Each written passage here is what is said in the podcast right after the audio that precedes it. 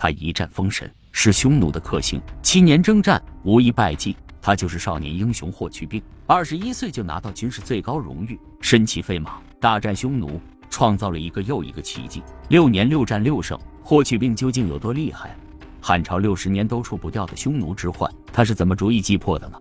木鱼讲历史，带大家来看看这位披荆斩棘的哥哥。公元前二百零二年，刘邦建立西汉王朝，建国后不断受到北方匈奴的侵扰。刘邦一路披荆斩棘，乘风破浪，揭竿起义，灭掉秦国。楚汉争霸，消灭项羽，怎么会怕小小的匈奴？他是不知道匈奴到底有多强悍。秦始皇时期，北方匈奴经常南下侵扰中原，蒙恬率三十万大军才平息匈奴，收复了河套地区，中原地区暂时获得平静。楚汉争霸期间，匈奴又趁机夺回河套地区，卷土重来，又开始侵扰中原。刘邦偏偏不信邪。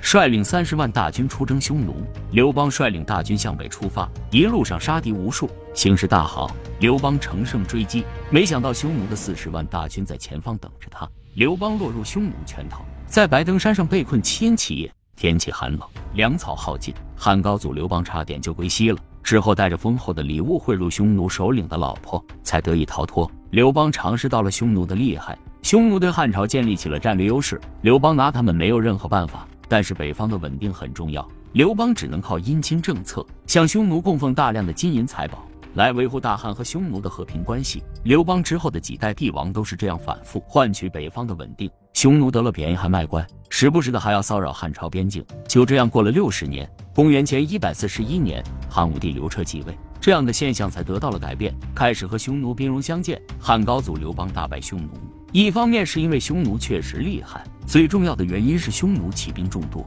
来如疾风，去如闪电。反观汉军，大多是步兵，骑兵少得可怜，在速度上就输了。北方地区地势广阔，打仗战线就会拉得很长，所以战马是和匈奴抗击的前提。刘彻吸取之前的经验教训，大量饲养战马。汉武帝时期有马匹四十万，仓库充盈，国力强盛，一雪前耻的机会终于到来了。经过了六十年的时间，匈奴的力量也不断壮大。东征西抢，版图不断扩大，无论是实力还是地盘，都和汉朝不相上下。两强相遇，英雄就会横空出世。公元前一百二十三年，卫青有一外甥名叫霍去病，少年刚好十八岁，有幸被汉武帝发现，很少是霍去病进宫成了汉武帝的侍中。卫青经常进宫和汉武帝探讨战争方案，霍去病在场也会适当的提出见解，经常受到汉武帝和舅舅卫青的赞赏。霍去病从小喜欢骑马射箭，练就了一身好本领。非常想像舅舅卫青一样上战场杀敌，不求安逸，但求拼搏一生。于是投奔了舅舅卫青。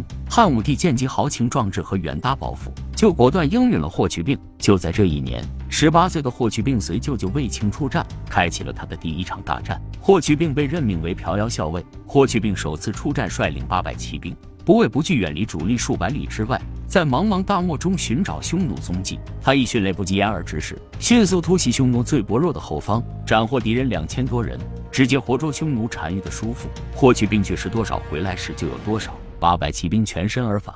霍去病第一次出战就能独当一面，汉武帝别提有多高兴了。霍去病一战封侯，大汉璀璨的将星冉冉升起，匈奴的克星就此诞生。霍去病直接成了卫青之后势头最强劲的战将。河西之战一战封神，这种天才神将一定要充分发挥他的才能。公元前一百二十一年，十九岁的霍去病出战河西。汉朝为了进一步消除北方威胁，汉武帝任命霍去病为骠骑将军。霍去病率领大汉精锐骑兵一万名，目标直奔河西走廊地区的匈奴。河西之战分为春。夏两季攻势，第一次河西之战，霍去病带军队先从陇西出发，经过乌镇，渡过黄河，越过呼奴河，军队行军十分迅速。首次与匈奴正面相遇在高兰山，与匈奴卢侯王和折兰王展开大战。匈奴以为汉军长途跋涉，肯定疲惫不堪，轻敌霍去病带领的汉军。此战从白天一直战到黄昏，最终汉军取得首战大捷。很快结束战斗的霍去病，又带兵迅速转战，六天时间穿起连山。霍去病在童子坝河附近有所收获，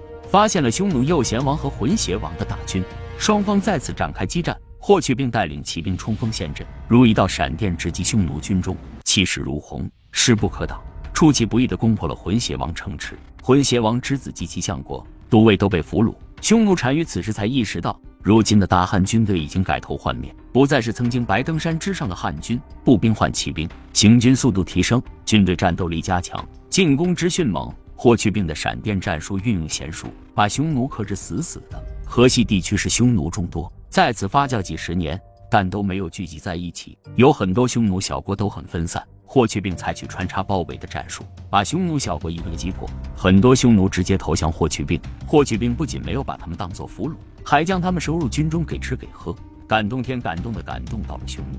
匈奴真心臣服霍去病，该做法持续运用下去，汉军队伍逐渐庞大。河套地区的匈奴主要分为两大部：浑邪王部和修图王部，其他都是一些小部落，但是人数众多。汉军只有一万，与之对抗大于自身几倍的匈奴。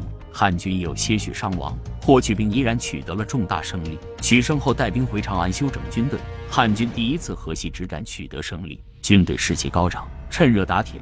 同年六月，展开了夏季攻势。霍去病第二次出战河西，这次不是单独出战，霍去病和公孙敖各率五万骑兵，相互配合大战河西走廊。两军同时从陇西向北出发，战术布置南北夹击匈奴永不成。霍去病率兵向北出发，将军张骞和李广也率兵两路出发，采取夹击的战术，分兵出发。李广带领的是四千骑兵，率先到达河西走廊，把军队秘密扎营在邪王城外。匈奴左贤王闻见风声，悄悄将李广大军包围了。李广和左贤王大军大战两天两夜，军队突破重围，但是伤亡惨重。随后，张骞的一万人马也到达目的地，李广与张骞合击攻下邪王城。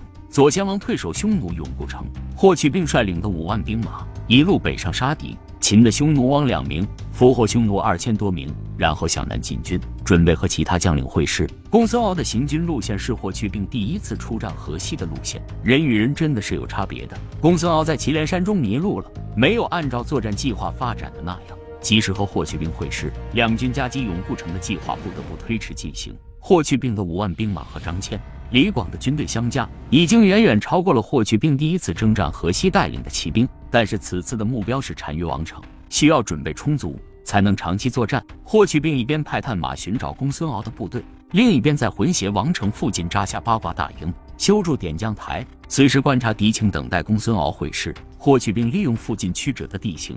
把部队安插在点将台的北面，向匈奴王城摇旗呐喊，虚张声势，让右贤王和浑邪王认为汉军人数众多，从心理上给敌人施加压力。连续摇旗呐喊多日，诱骗匈奴探马向右贤王上报错误的信息，战术很快就奏效了。右贤王上当后，趁着夜晚赶路，丢下妻子儿子和其他五个匈奴王。立即带着部分人马和随从从王城的西门启城逃走了。霍去病派士兵随时观察情况，得到第一手消息后，带士兵立即包围匈奴王城。匈奴就像热锅上的蚂蚁一样，在王城内乱作一团。被抛下的浑邪王和修图王见大势已去，带着剩下的残兵败将逃跑了。汉军迅速攻下单于王城，右贤王妻子、儿子和五个匈奴王全部落网，一共俘虏三万多人，收获满满。匈奴西城终于落入汉军之手。浑邪王和修图王几次战败，匈奴东城的伊稚邪单于非常气愤，想要处死这两个匈奴大王。浑邪王和修图王十分恐惧，他们相互谋划，率兵投降大汉，这样至少可以保证性命。汉军中也有一些匈奴部下。霍去病收到归降消息，带兵接应。修图王在归降的途中反悔了，匈奴开始内部大战。浑邪王杀死修图王，归降大汉。匈奴接连失去祁连山和胭脂山，从此退出河西走廊地区。汉军班师回朝，所有出战的大将均无封赏，只有霍去病得到了汉武帝重重的奖赏。少年英雄霍去病以少胜多大战河西，直接打通了汉朝与西域的道路，为汉朝统治西域奠定了基础。切断了匈奴与羌族人的联系，减少了匈奴对汉朝的威胁，收回了被匈奴占据六十多年的地区。河西的收复不仅振奋了大汉的国威，还进一步稳固了大汉的边疆。匈奴河西之战大败后，退到了漠北地区。为了彻底消除隐患，大汉再次派兵出击匈奴。霍去病和舅舅卫青再次合作出征漠北。匈奴是游牧民族，没有固定的居住地，非常不好攻打，经常在大漠上来无影去无踪。霍去病带领骑兵长途奔袭，直接深入匈奴腹地，和匈奴左贤王展开激烈大战，活捉匈奴王，诛杀匈奴大臣。霍去病就像大漠上的雄鹰一样，来去自如，驰骋千里，前后快速杀敌上万余人，把匈奴老巢一锅端。霍去病继续北上，来到了狼居胥山。狼居胥山被匈奴封为圣地，霍去病登上狼居胥山，在山上开展祭天仪式，立下汉朝石碑，宣告此地为大汉地界。在狼居胥山上的壮举。二十一岁的霍去病直接封为大司马，封狼居胥成为将军中最高的头衔，是武将一生的追求。公元前一百一十七年，年仅二十四岁的霍去病因病去世。霍去病的离世直接撼动整个大汉，汉武帝更是悲痛至极。为了纪念军事天才霍去病，命人在皇帝陵墓旁修建了霍去病的坟墓，发动大汉人民身穿黑甲从长安一路排到墓地，阵仗犹如皇帝驾崩一样浩大。在墓前建造了一尊石像，名叫马踏匈奴，非常直观形象展现出了霍去病为大汉立下的不朽功勋。可惜他英年早逝，一代将星陨落太早，霍去病三个字千古留名。